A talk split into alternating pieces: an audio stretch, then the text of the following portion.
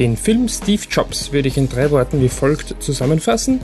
Sicherlich keine Biografie. Flügelplug.com, der österreichische Filmpodcast. Mein Name ist Michael Leitner und ich mache hier eine kurze Audio-Review zum Film Steve Jobs, der jetzt schon ein paar Tage in den österreichischen Kinos ist. Da möchte ich mich jetzt sozusagen für die Verspätung entschuldigen. Das ist allein mein Fehler. Und liegt auch daran, ja, ich will jetzt nicht irgendwie ja, haten, aber Universal Pictures Österreich hat sich dafür entschieden, den Film ja, dem der österreichischen Presse nur auf Deutsch zu zeigen, hat keine Pressevorführungen in Originalfassung angesetzt. Und ich habe mir eigentlich vorgenommen, bevor ich dem Film quasi so eine genauere, auch schriftliche Meinung gebe, dann möchte den Film noch auf Englisch sehen, werde dann später noch darauf zurückkommen, warum. Ist sich nicht ausgegangen, aber bevor ich jetzt gar nichts dazu mache, meine deutsche Review Steve Jobs ist eine Biografie, entgegen jetzt meiner Behauptung in den drei Worten, ist eine Biografie über Steve Jobs, den wir, glaube ich, alle kennen als den ja, Mastermind hinter, hinter Apple hauptsächlich, hinter vielen Apple-Produkten. Und es, ja, es ist eine Biografie, ist eigentlich eh schon ein Stretch. Es, be es beschäftigt sich mit drei verschiedenen Präsentationen im Leben von Steve Jobs die jüngste davon 1998. Und anhand dieser drei Präsentationen oder quasi anhand der, der Backstage-Szenen zu diesen Präsentationen versucht der Film ein Bild vom Charakter Steve Jobs zu zeichnen und beschäftigt sich damit hauptsächlich mit seiner Beziehung zu seiner Ex-Frau oder Ex-Freundin und seiner Tochter. Und ja, das Ganze ist ein Film von britischen Regisseur Danny Boyle, den wir, glaube ich, alle von Filmen wie Trainspotting, 28 Days Later äh, oder auch Slumdog Millionär zu schätzen gelernt haben.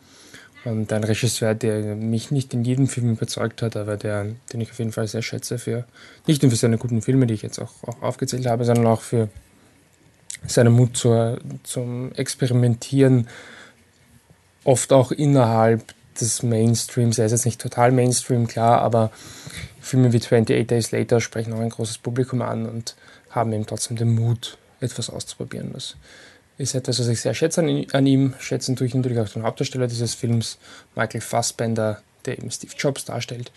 Und die weiteren Rollen, die wichtig sind, sind Kate Winslet als Joanna Hoffman, seine Assistentin.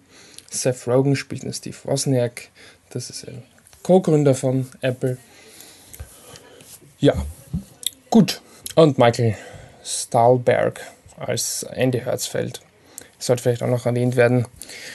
Und die Catherine Waterston spielt die Kristen Brennan, eine frühere Freundin von Steve Jobs. Gut, und äh, dann gleich mal rein in den Film. Das ist, könnte man sozusagen als, als, als Kombination aus Birdman meets Aaron Sorkin bezeichnen. Aaron Sorkin, der Drehbuchmastermind hinter Filmen wie Moneyball oder natürlich das Social Network, der sehr fetzige, schnelle, feurige Dialoge schreibt, die aber immer sehr smart sind, oft ich sage, mit seiner eigenen, also mit der smarteste Dialoge übertreibt, dass man ein bisschen, was dann wirklich so, oh ja, bist du clever, da kommt schon ein bisschen Zynismus auf beim Publikum, aber im Großen und Ganzen ein sehr interessanter Drehbuchautor und natürlich Birdman, der Film von Alejandro González Iñárritu, wo es eben um einen, um einen äh, ehemaligen Hollywood-Schauspieler geht, gespielt von Michael Keaton, der ein, ein, Theaterstück macht. Aber was hier übernommen wird, sind äh, teilweise die langen Einstellungen und auch dieser Versuch, ein, ein teilweise trockene, trockenes Vorgehen, eben einfach nur Dialog eigentlich irgendwie als dynamisch und feurig zu inszenieren. Ich finde, das funktioniert in diesem Film auch jetzt nicht gut. Die Dialoge am Anfang hatte ich auch diesen zynischen Moment, wo ich dachte, oh, das ist mir echt ein bisschen zu viel Aaron Sorkin, aber es wird dann eigentlich immer, ist das reduziert dann ein bisschen dieses gar so übertrieben gescheite witty Dialog-Thema, das wird ein bisschen reduziert und gewinnt dann eigentlich immer mehr, also wird immer mehr zu einer wirklich detaillierten, guten Charakterstudie, die sich auch mit dem Thema beschäftigt, ob ein, ob ein, ähm, ein Mensch quasi ein ja, Arschloch oder ein, ein, irgendwie eine ungute Persönlichkeit haben muss, um erfolgreich zu sein. Und da möchte ich auch einhaken, da möchte ich jetzt mal dazu sagen, sagen wir es vielleicht, machen wir die, die Review selbst vielleicht eher ein bisschen kurz.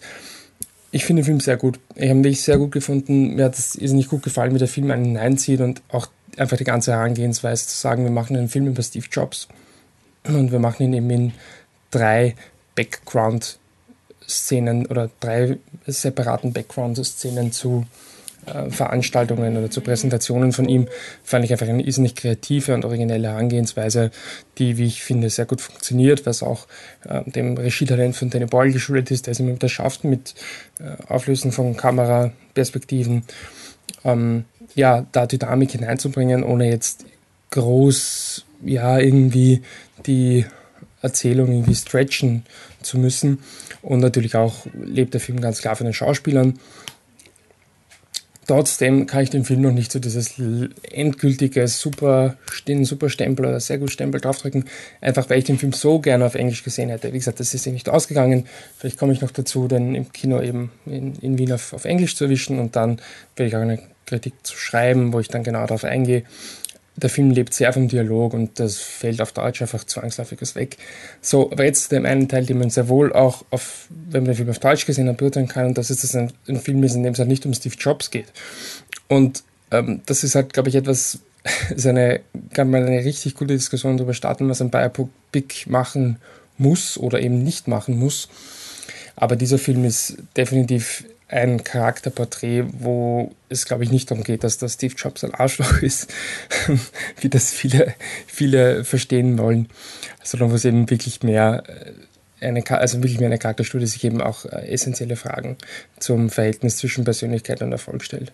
Und ich glaube, das ist irgendwie die äh, das, das Grundmotiv dieses Films, das meiner Meinung nach auch dadurch unterstrichen wird, dass Michael Fassbender halt einfach aussieht wie Michael Fassbender und überhaupt nicht aussieht wie Steve Jobs und das ganz einfach nicht der Versuch des Films ist. Es ist keine Charakterstudie bei Steve Jobs, sondern eine, es ist, denke ich, ein fiktiver Charakter, inspiriert von der Geschichte von Steve Jobs. Man könnte nicht darüber diskutieren, ist das überhaupt legitim, darf man das machen, bla bla bla.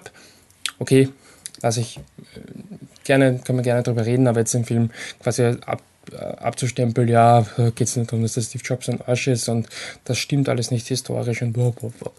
Interessiert mich eigentlich überhaupt nicht. Nochmal, ich würde den Film sehr gerne noch auf Englisch sehen und dann vielleicht eine detailliertere Meinung dazu abgeben, aber jetzt vom ersten Eindruck eine wahnsinnig originelle Herangehensweise an das Thema Biopic, wo das, das Genre eigentlich im positiven Sinne schon extrem entfremdet, mit einem sensationellen Hauptdarsteller und einem Regisseur, der sich eben wirklich traut, etwas anders zu machen. Deswegen ist für mich vorher, auch wenn es jetzt quasi nur auf Deutsch ist, definitiv ein sehr gut und eine klare Empfehlung, den Film zu sehen, den, glaube ich, viele nicht sehen wollen, der auch überhaupt kein finanzieller Erfolg ist. Ich will den Film wirklich empfehlen, obwohl Steve Jobs draufsteht. Nicht, weil, hey, es ist Steve Jobs, wenn euch Steve Jobs interessiert. Ja, ich weiß, man hat Schlechtes über den Film gehört, aber gebt es ihm eine Chance. Nein, gebt dem Film eine Chance, weil es ein guter Film ist. Nicht wegen Steve Jobs, weil sonst wird es auch enttäuscht sein, weil er erfährt sehr, sehr wenig über das Leben von Steve Jobs. Also das so als kleine Meinung und drauf. Trotzdem eine ganz klare Empfehlung. Ich finde das sehr guter Film. Steve Jobs. Tschüss.